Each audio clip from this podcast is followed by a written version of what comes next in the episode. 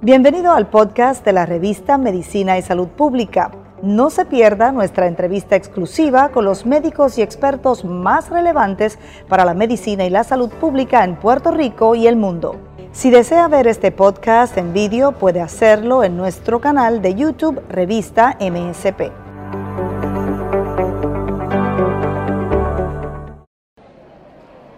Estamos en el complejo ferial de Ponce, el centro de convenciones de la Perla del Sur.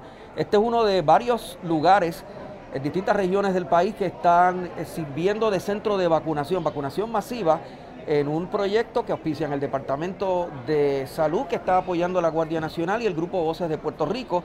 Aquí está, ha estado en estas actividades el alcalde de Ponce, Luis Irizarri Pavón. 13 mil personas eh, van a ser vacunadas este fin de semana y está con nosotros el secretario de Salud, el doctor Carlos Mellado. Secretario, bienvenido a Ponce. Saludos, saludos Luis, saludos a todas las personas que nos están escuchando y a toda la gente de aquí de Ponce. Estamos en Revista Medicina y Salud Pública, así que nos están viendo y escuchando.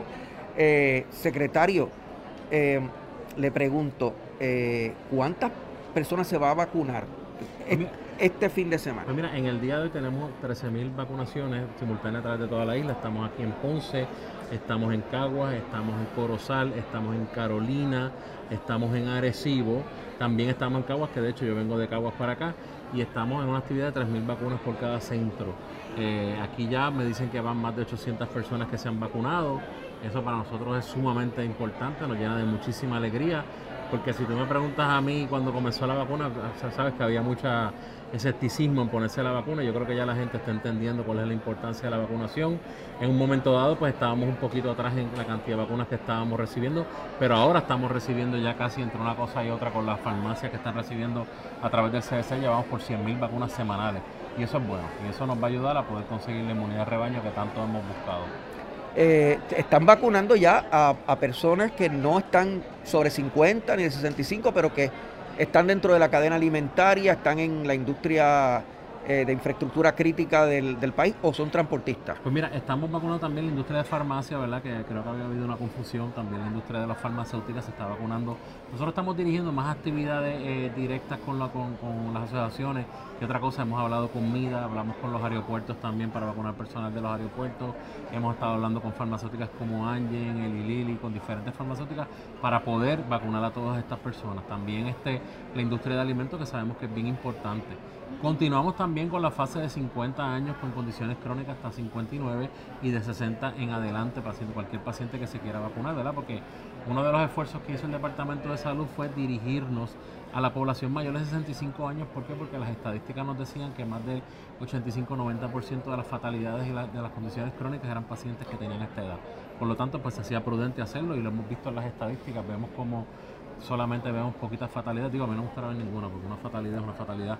Pero los pacientes crónicos y pacientes intensivos se están viendo que ha disminuido esa, esa cantidad de pacientes hospitalizados. Secretario, y en actividades eh, de, de, estas regionales, ¿hay que tener cita o el que llega, el que llega tiene los requisitos y se vacuna? Mira, generalmente siempre se está haciendo cita, pero no obstante, ¿verdad? Yo siempre le dejo a los alcaldes que, manejen esas listas, ¿verdad? A través de, nuestro, nuestra plataforma de Turnos PR para poderlo hacer organizado, para que la gente que venga no pierda su tiempo y para que no se haga fila, ¿verdad?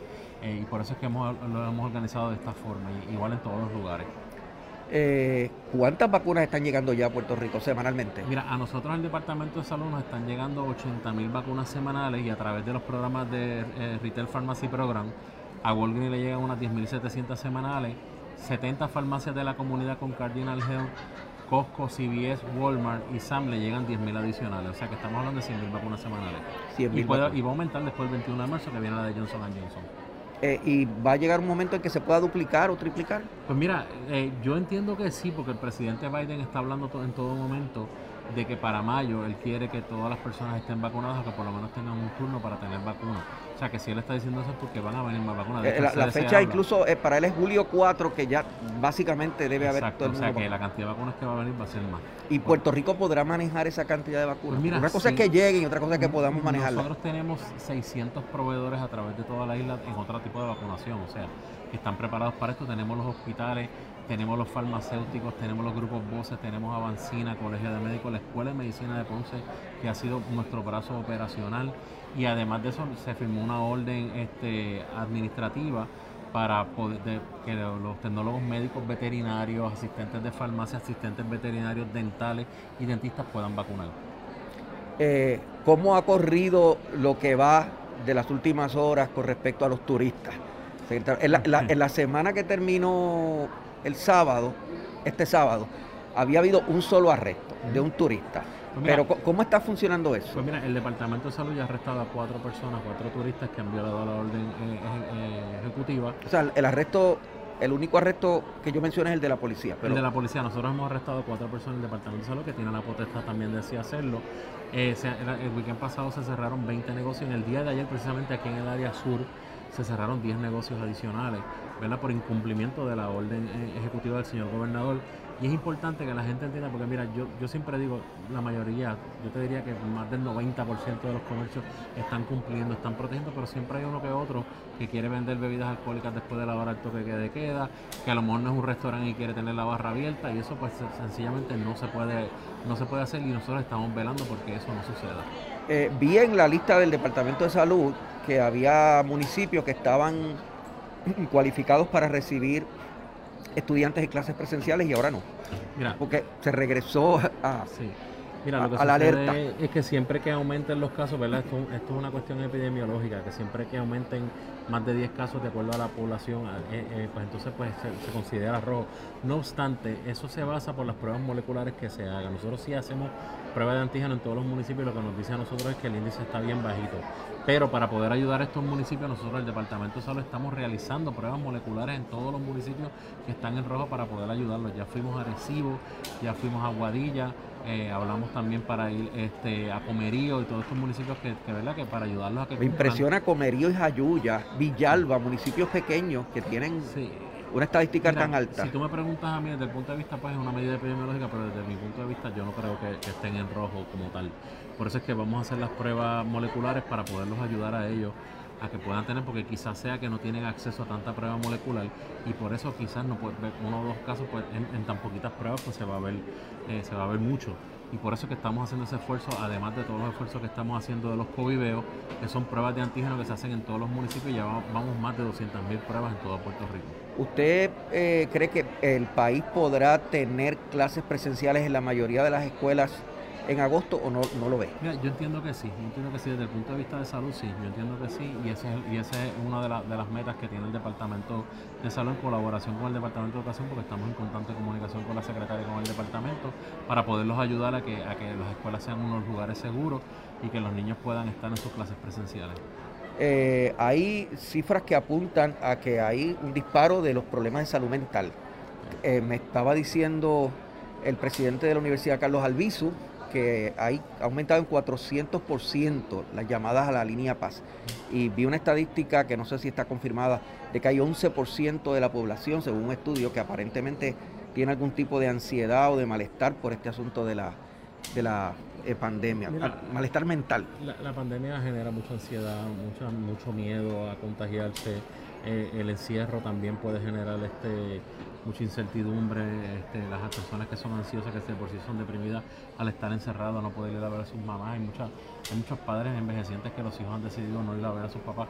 O sea, ciertamente eso trastoca a cualquier persona que no tenga ningún tipo de depresión o algún tipo de trastorno ¿verdad? De, este tipo de ansiedad, le va a generar ansiedad. Imagínate una persona que sí ya está diagnosticada con esto. Pero habrá llegado un 11%.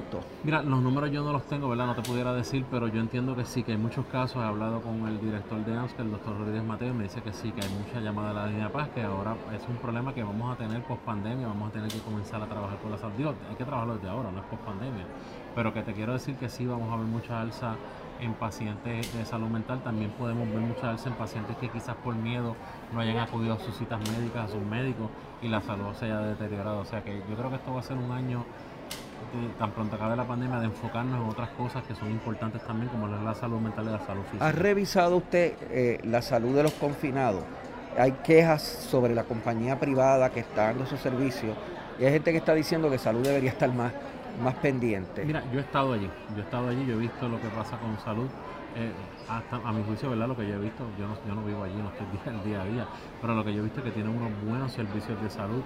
Este, cuando comenzó el brote, yo mismo personalmente entré a todas las galeras, vi cómo estaba la situación, hicimos pruebas moleculares, trabajamos, vacunamos a todos los usted, usted, diría que, está satisfactorio. Yo diría que está satisfactorio, pero me gustaría ver el reclamo de ellos, ¿verdad? Porque ciertamente una cosa es lo que uno ve en un día y otra cosa es lo que uno puede, ¿verdad? Pero por eso sí, yo tengo buena comunicación con la secretaria de Corrección y me encantaría oír esos reclamos y verlos de primera mano. Pero lo que yo pude ver cuando fui es que tenían unos buenos servicios, tienen un hospital allí, ¿verdad? Y, los servicios se están dando. Se radicó un proyecto para evitar que personas que están bajo tratamiento eh, de marihuana medicinal, ¿verdad? Eh, sean despedidos de sus trabajos. Porque si dan positivo de, marihuana, van a ser eh, despedidos. Eh, ¿Usted respalda esa iniciativa? Mira, sí, lo respaldo, porque hay, hay muchos pacientes que utilizan la, marihuana de manera medicinal, ¿verdad? Siempre y cuando sea eh, desde el punto de vista médico, yo sé que hay otros pacientes que no lo utilizan de manera medicinal, ¿verdad? Y eso es algo que desde el punto de vista de salud nosotros estamos trabajando para poder eh, ponernos más estrictos en cuanto a la otorgación de las licencias. Ciertamente tenemos que velar porque de la misma forma que por ahí utilizan opiáceos que de una manera indiscriminada, pues también están utilizando la marihuana. Pero aquellos pacientes que sí la utilizan con una indicación médica, pues no sería justo que quizás se les restringe el trabajo por salir positivo, porque es, es un tratamiento médico y está certificado por un médico. Me han dicho que hasta gente de, que trabaja en el Estado, el gobierno estatal, está teniendo problemas. Sí, definitivamente eso hay que legislarlo, hay que trabajarlo y se tiene que, siempre y cuando existe una certificación de un médico, yo creo que se debe trabajar con esa legislación. ¿Usted favorece como secretario de salud eh, el proyecto para eliminar las, para ilegalizar las, las llamadas terapias de conversión? Mira, con las terapias de conversión, yo, yo no, yo, ¿verdad? Ninguna terapia, ninguna terapia o algo que afecte la salud mental de cualquier ser humano, yo estaría a favor. No obstante, ¿verdad? Yo, yo tendría que ver el proyecto en su contexto y evaluar a qué ellos se refieren con terapia de conversión, porque si está muy bien la Asociación Americana de Pediatría establece que no existe una terapia de, de, conversión como tal para los niños, no existe una terapia electroconvulsiva para los niños, habría que ver quiénes son los que están dando las terapias, qué metodología utilizan qué es lo que están haciendo y si ocurre un maltrato yo estaría totalmente... Hay algunos que tienen la, duda de si esas, tera, de esas terapias indeseables pueden ser confundidas con consejos pastorales. Un consejo pastoral se le puede dar a cualquier persona que lo busque. Yo creo mucho en los consejos pastorales. La iglesia juega un rol sumamente importante en la espiritualidad de una persona y si una persona desea buscar ayuda espiritual, pues claro que no se le puede negar y puede trabajar con eso.